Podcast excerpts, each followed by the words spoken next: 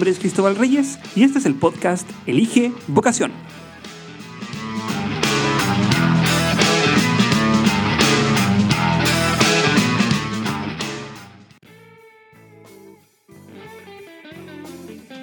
Hola amigas y amigos, estamos en una segunda entrega de este podcast.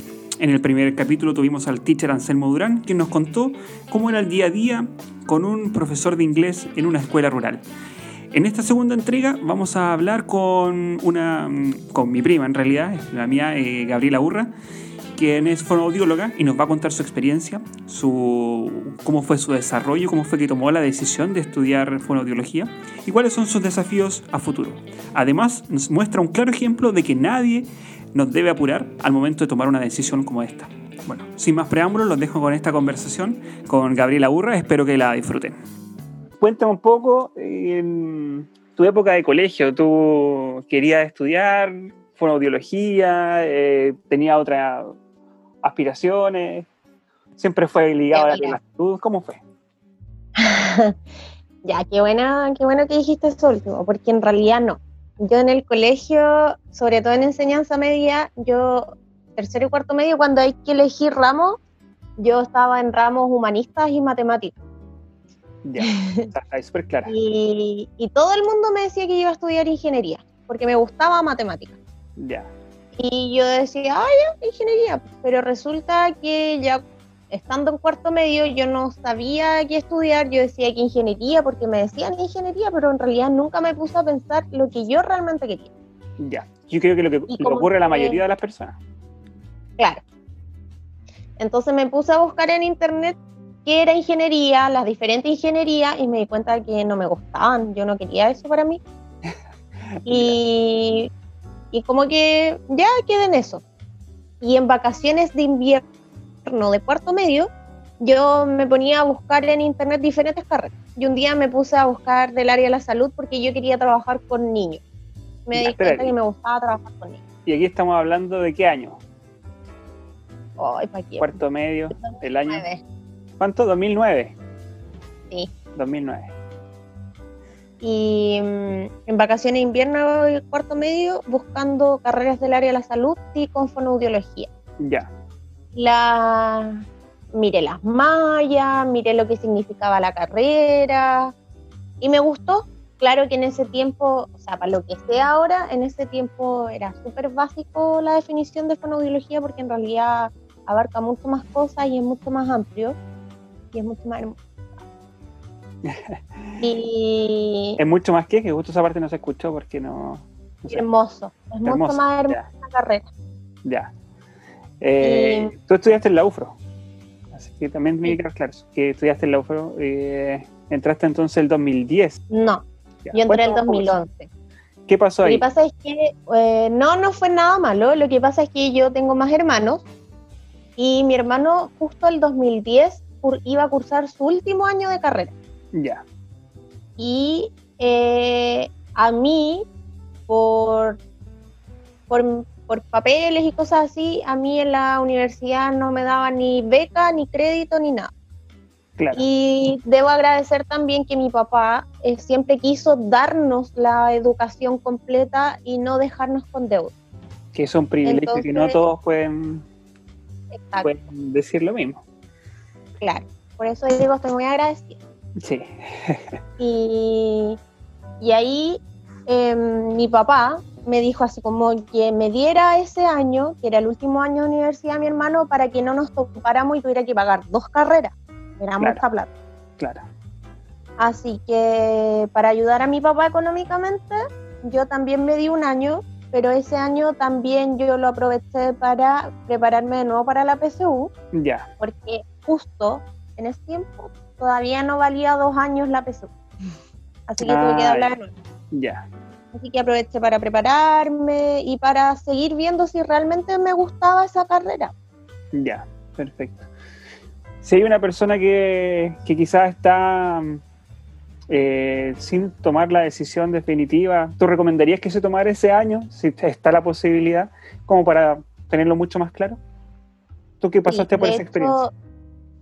de hecho yo lo recomiendo mucho, siempre y cuando las personas, por ejemplo, puedan eh, tomar esta instancia o muchas veces también si tienen, no sé, económicamente, no pueden entrar a estudiar al tiro, tómense ese año, aprovechen de trabajar, pensar bien, juntar lucas eh, para poder entrar después. Eh, yo al principio no me gustó la idea de tomarme un año porque obvio uno tiene, tiene esa, esa visión y todo te impone que tú terminas el colegio y tienes que entrar a estudiar. Claro, estamos casi como eh, configurados para, para entrar. por eso se llama, incluso se llama una carrera, o sea, es como que tiene una partida y un final y tienes que llegar lo antes posible.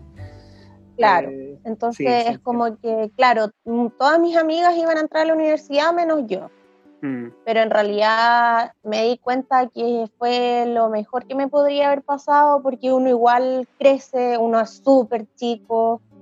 Yo salí con 17 años del colegio, entonces era súper chica. Em, y, si se puede tomar esa instancia de darse un año o simplemente si no sabes qué estudiar, date el tiempo, aprovecha de ese año hacer otras cosas. Eh, bueno, se suponía que la PSU duraba dos años, ahora no sé cómo va a ser el tema de admisión, así que, pero tomarse un año y ver, em, eh, tal vez trabajar en algo que, te llame la atención, te puede ir dando pistas de qué, estudiar. Más ahora considerando el contexto de pandemia en el que estamos viviendo, que, que, mucha gente está sometida a un estrés distinto, es así un año normal, Em, no ha sido un año eh, tranquilo para muchas personas, menos para los alumnos de cuarto medio, que a, toda la presión se les suma este, esta situación que, escapa de la, normalidad de cualquier otro año. Entonces, no hay nada que nos apure, digamos, para, entrar a la universidad al tiro. No sabemos qué va a pasar con el tema de la pandemia también, o sea, menos no se apuren en estudiar el próximo año, si no saben si realmente se va a poder entrar o mm. no o cómo van a ser las circunstancias. Claro. Bueno, y en la época de universidad, cuéntame un poco cómo fue tu experiencia, cómo fue ese cambio de vida. ¿Tú tuviste la fortuna, a diferencia de mi caso, o como el caso que vimos en el capítulo anterior, tú te estuviste viviendo en Temuco eh, y estudiabas en Temuco? Pero igual, aún así fue un cambio de pasar desde el colegio a la universidad. Cuéntame, ¿cómo fue esa experiencia? ahí también fue un trato con mi papá, fue una promesa. me tenía que quedar en Temuco. ah, ya, pero te ganas de eh, irte Sí, porque eh, yo, lo, yo conversé con mi papá y le dije que a mí me gustaría estudiar en Valparaíso, en la Universidad de Valpo, porque me gustaba esa malla curricular de la carrera. Ya. Y mi papá, su respuesta fue como, ya, ¿y quién te paga, quién te paga la pensión? Porque claro, él no podía. Entonces, claro, eh, muchas veces hay que adaptarse en ese sentido y yo, gracias a Dios, vivo en Temuco, donde está lleno de universidades. Claro. Y la verdad es que ahora no me arrepiento para nada haber estudiado en la U, pero es una muy buena universidad, a pesar de los paros. y también es una experiencia gigante.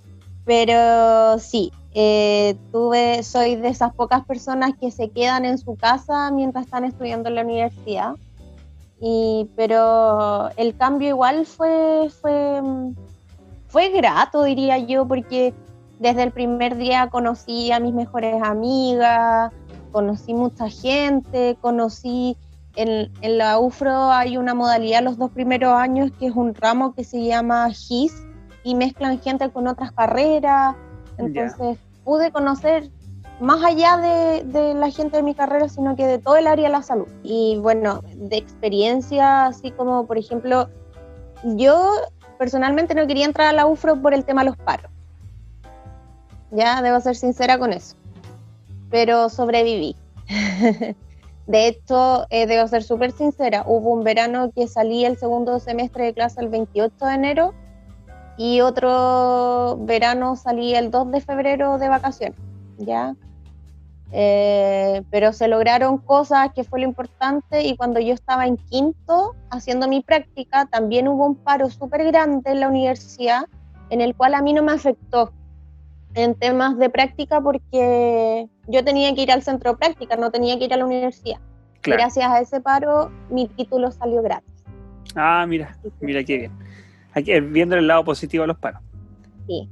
Bueno, Gaby, me gustaría que nos explicaras un poco en qué consiste la fonoaudiología, eh, qué estudia el fonoaudiólogo y dónde se desarrolla profesionalmente. Todos pueden tener una idea de lo que es y pueden estar todos en lo cierto.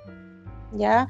Fonoaudiología es una carrera que abarca muchas áreas, muchas edades y, y muchas patologías también. Por ejemplo, en fonoaudiología se trabaja en voz, que tiene que ver netamente la producción del sonido, se trabaja en habla, que tiene que ver con la movilidad de, de, la boca para articular los sonidos, el lenguaje, que es todo lo cognitivo, la motricidad orofacial o el control motor oral, lo que tiene que ver con los movimientos específicos, eh, por ejemplo, cuando hay parálisis musculares faciales, eh, mover musculatura que llevan a, hacer ciertas funciones, eh, estimulación cognitiva, que es súper importante para desarrollar el lenguaje, la deglución. Mucha gente no sabe que el fonoaudiólogo es el encargado de trabajar con la masticación y tragar.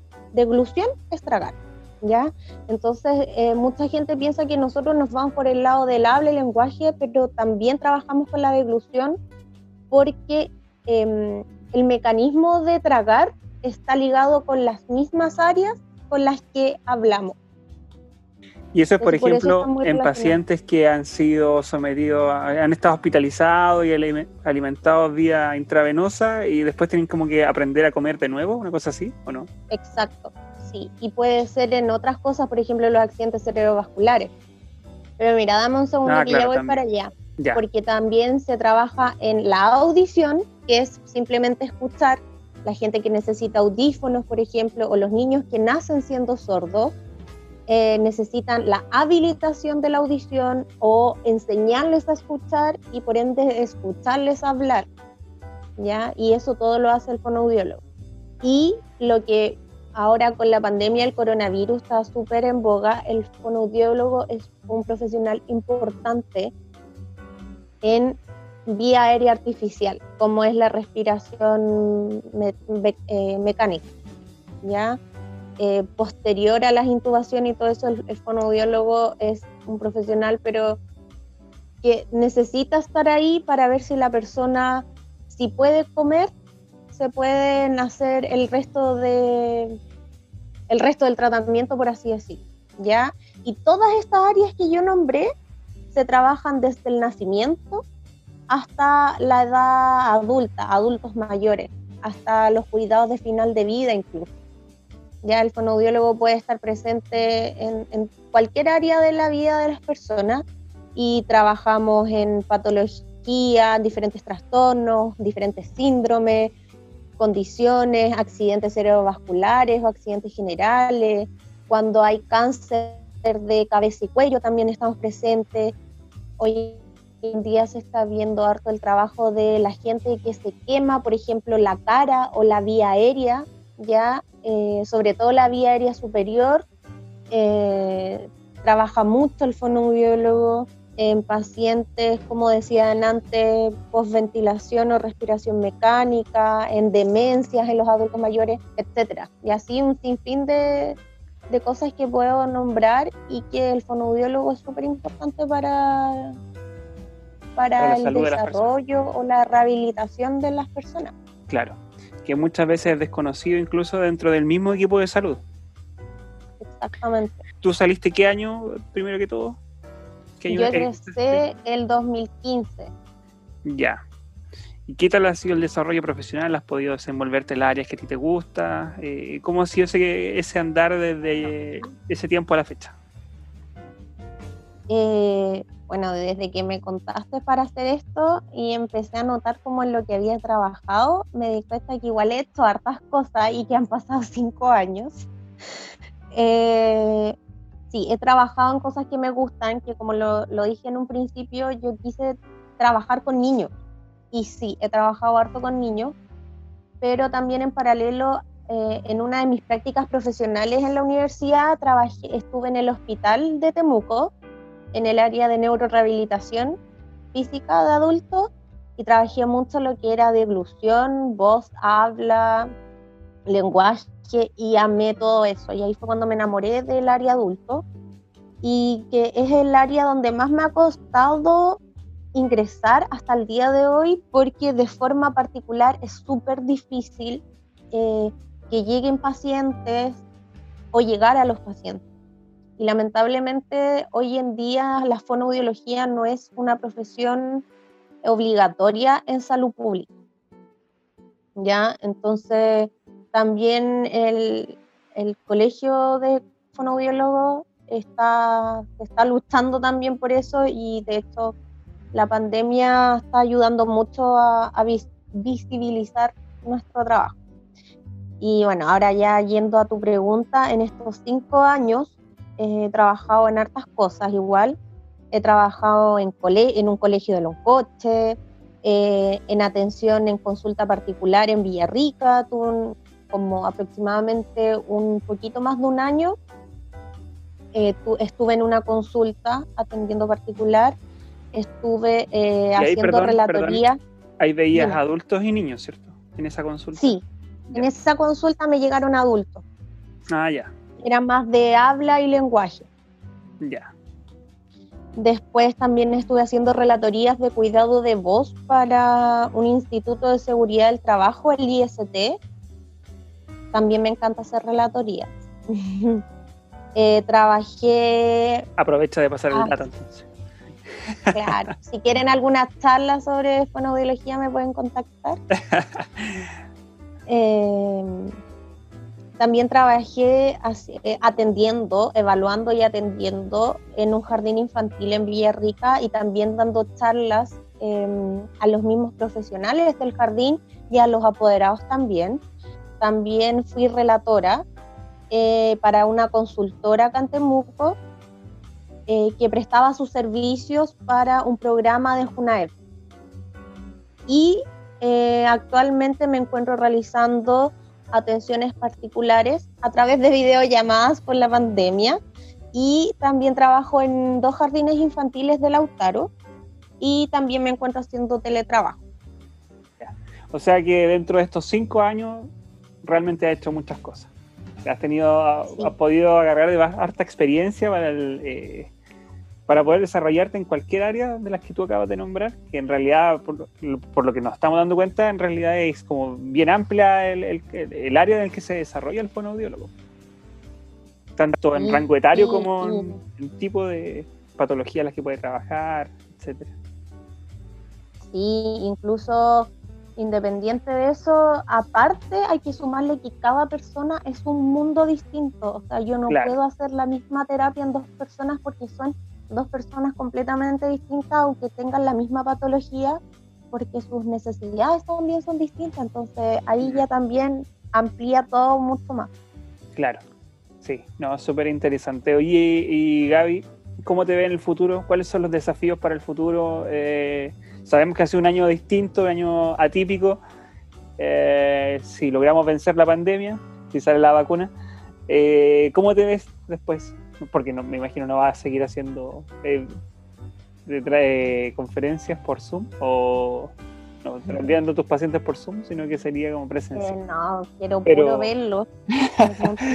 Pero trabajar en persona. Igual no es malo el, el Zoom, ya eh, como que igual se agradece a pesar de todo. Eh, igual aprovechaba la pandemia para hacer cursos, ya. estar como actualizando información eh, mantenerme un poco en movimiento mental. Y, gracias a los cursos que he hecho últimamente, estoy muy motivada a que se acabe luego esta pandemia, porque ya yo siempre tuve en cuenta de tener mi consulta particular como algo anexo a algún trabajo de remuneración física. Ya. Pero ahora la verdad lo único que quiero es que se acabe la pandemia, tener mi consulta, tengo muchas ideas de qué hacer en la consulta, con quiénes trabajar, seguir trabajando con niños. Ahora acabo de hacer un curso para atender a adultos en hospitalización domiciliaria. Entonces, ah, atender en consultas, continuar con atenciones particulares domiciliarias, continuar con los jardines en Lautaro. y, mi sueño que siempre ha sido algún día trabajar en salud pública, igual tanto en niños en Chile Crece Contigo o en un, en un área de rehabilitación física. Pero el campo ahí es más acotado, es como, es difícil entrar. Salud pública, sí, porque hoy en día, a pesar de que hay muchos fonoaudiólogos, eh, una vez que se logre la, eh, dar a conocer la importancia del fonoaudiólogo y que se abran estos cupos, por así decirlo, en salud pública, eh, sería maravilloso. Pero, pero sí es difícil entrar en el sentido que piden muchos requisitos. Mm. Pero, lo, bueno, es... lo bueno es que, mm, que dentro de estos pocos años, como te decía, has podido reunir bastante experiencia y, y tiene ya un currículum un poco eh, bien contundente en realidad como para poder el día de mañana enfrentarte al área pública, al sector público. Mm. Mira, y otra cosa que siempre me gusta preguntarle acá a los, eh, cuando hago la entrevista a los profesionales, sabemos que no todo es desarrollo profesional, no todo es eh, trabajo, sino que también hay que dedicar tiempo para cultivar el alma en distintos aspectos de la vida. Entonces me gustaría saber si dentro de tu profesión también te queda tiempo libre, si esto lo dedicas para hacer algo en particular. Cuénteme un poco de eso y la verdad yo soy bien, yo, yo trato de cuidar mucho mis horarios, tener tiempo libre, porque si no me subo mucho en el trabajo y, y me, al final caos de estrés. Entonces, eh, tejo, soy tejedora, tengo como mi mini emprendimiento de tejido además. Eh, eso es súper importante. Eh, no, es, no porque se estudie una carrera hay que hacer solo eso en la vida. Ya, o sea, claro, yo soy fonoaudióloga, amo mi carrera, amo lo que estudié, pero también amo tejer. Y como te decía, tengo como mi mini emprendimiento. Eh, fuera de la pandemia soy mucho de juntarme con mis amigas, mis amigos, ver muchas series. Encima soy, soy, soy de esas personas que no puede ver, tengo que sentarme a ver una serie de corrido. No, no puedo esperar mucho. Eres de las maratones, de maratones, que no a todos les gustan, pero, pero ya, aquí tenemos una persona de maratones. Claro, en realidad hago esta pregunta porque quiero dar a entender de que eh, la carrera que tú elegiste, el, donde tú estás trabajando, en realidad no te absorbe tanto como para poder desarrollarte otro tipo de, actividades, porque en realidad eso no es sano dedicarse de manera exclusiva a hacer una sola cosa. Uno tiene que dedicar también tiempo para, realizar otro tipo de actividades. Y eso no, no, en realidad nos enriquece en distintos aspectos de la vida. Oye, Gaby, mira, y para terminar, me gustaría que pudiera dar algunas palabras de motivación para alguna persona que está indecisa y que a lo mejor en algún momento le picó el bichito de la fonoaudiología, quiere saber más de ella. Yo creo que aquí con la conversación que hemos tenido, quizás algunas luces estuvo, pero si tú quisieras plantar la semilla del fonoaudiólogo en algún, alguna persona que no esté escuchando, eh, te dejo el micrófono ahí para que tú te explayas. Mira, primero, si alguien le llama la atención, eh, la fonoaudiología es muy hermosa, tiene muchas áreas. Yo creo que eh, lo más hermoso e importante que tiene esta carrera es lograr que la gente se comunique, la importancia de comunicar sentimientos, emociones, necesidades, las opiniones.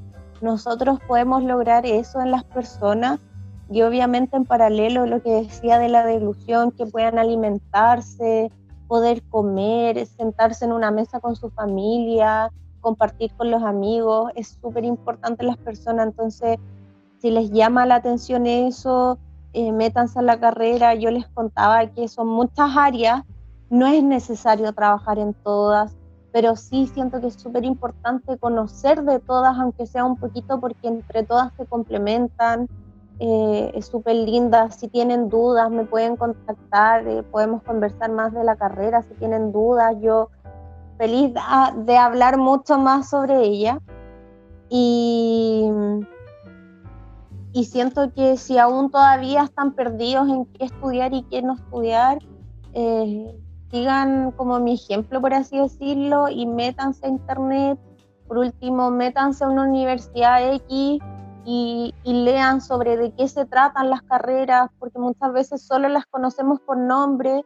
Em, vean la definición, la misión de cada carrera y, y, así van sabiendo también, así como, no, no me tinca, sí, sí me tinca esto, pero el todo no. Entonces pueden ir también creando que, sus gustos, qué les va gustando más, qué realmente no les gusta y así tal vez poder llegar a algo.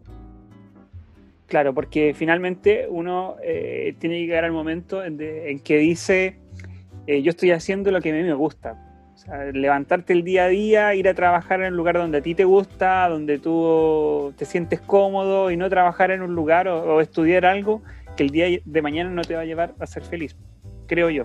Sí, y sobre todo, mira, claro, yo lo veo desde el área de salud, que uno trabaja en algo súper delicado, que igual es el trato directo con las personas, pero en realidad se lleva a cualquier otra carrera en que uno tiene que trabajar con vocación, o sea, el trato con las personas es tan importante cuando tú tratas con otra persona y eres amoroso, eres empático porque te gusta lo que estás haciendo, o sea, la, otra persona nota al tiro la diferencia y le encanta.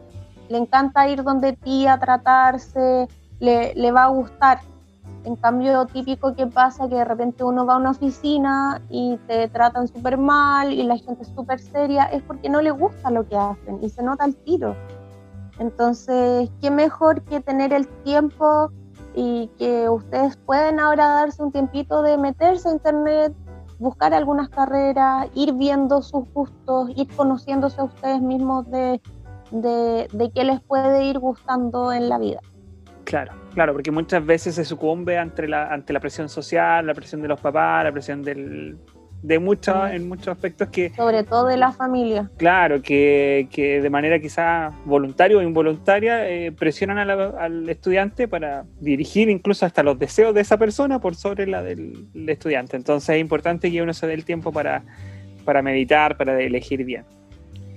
Eh, muchas gracias Gaby, gracias por la conversación. Eh, esperemos que hayamos sembrado la semilla del fonoaudiólogo en algún auditor. Y bueno, también te dejo abierto si tú quieres eh, compartir redes sociales para contactarte ya desde el punto de vista profesional o bien, como tú mencionabas, dejar también las redes sociales para, para que alguien si tiene alguna duda pueda contactarse contigo. Eh, me pueden escribir a mi correo gaby.urra.gmail.com Gaby con Y. Sí, Gaby con B larga y, y latina, con ah, y, latina, no Y. Ah, y latina. Y, con punto, ah, gaby.burra.gmail.com y prontamente también estaré mm, creando redes sociales sobre eh, el tema de fonoaudiología, pero es más sobre atenciones, ¿ya? Voy a estar em, ofreciendo mis atenciones fonoaudiológicas más que informativas de la carrera, pero si ahí me logran encontrar, me escriben y me preguntan y yo feliz le, les respondo y resuelvo sus dudas al respecto. Sí, entonces vamos a dejar compartido tu, correo electrónico para, para que la persona que quiera contactarse contigo te escriba. Muchísimas gracias Gaby, gracias por participar en este segundo capítulo.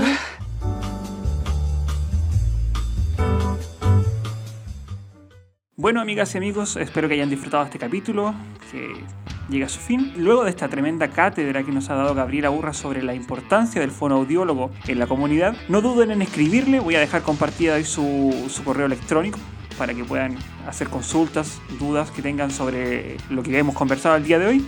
Y bueno, nunca olviden que al momento de elegir, elijan bien, elijan vocación.